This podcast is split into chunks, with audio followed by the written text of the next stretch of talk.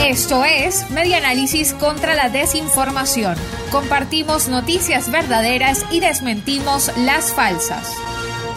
Reconstruyendo la información para la democracia. Es falso que Nicolás Maduro se fue de Miraflores y Joe Biden ordenó una intervención en Venezuela. La desinformación sobre una supuesta intervención militar en Venezuela sigue rodando por las redes sociales.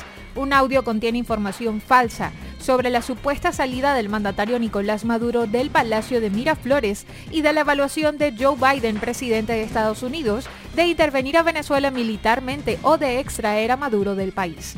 En principio, la información se le atribuye a un funcionario de la Fuerza Armada Nacional Bolivariana, quien decidió mantenerse en el anonimato.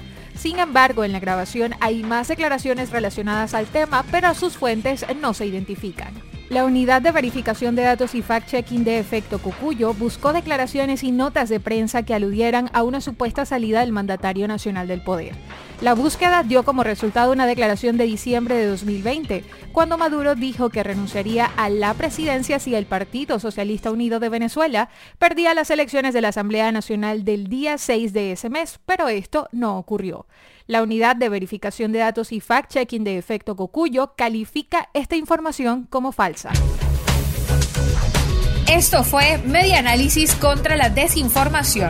Síguenos en nuestras redes sociales, en Twitter e Instagram en arroba medianálisis y nuestra página web medianálisis.org.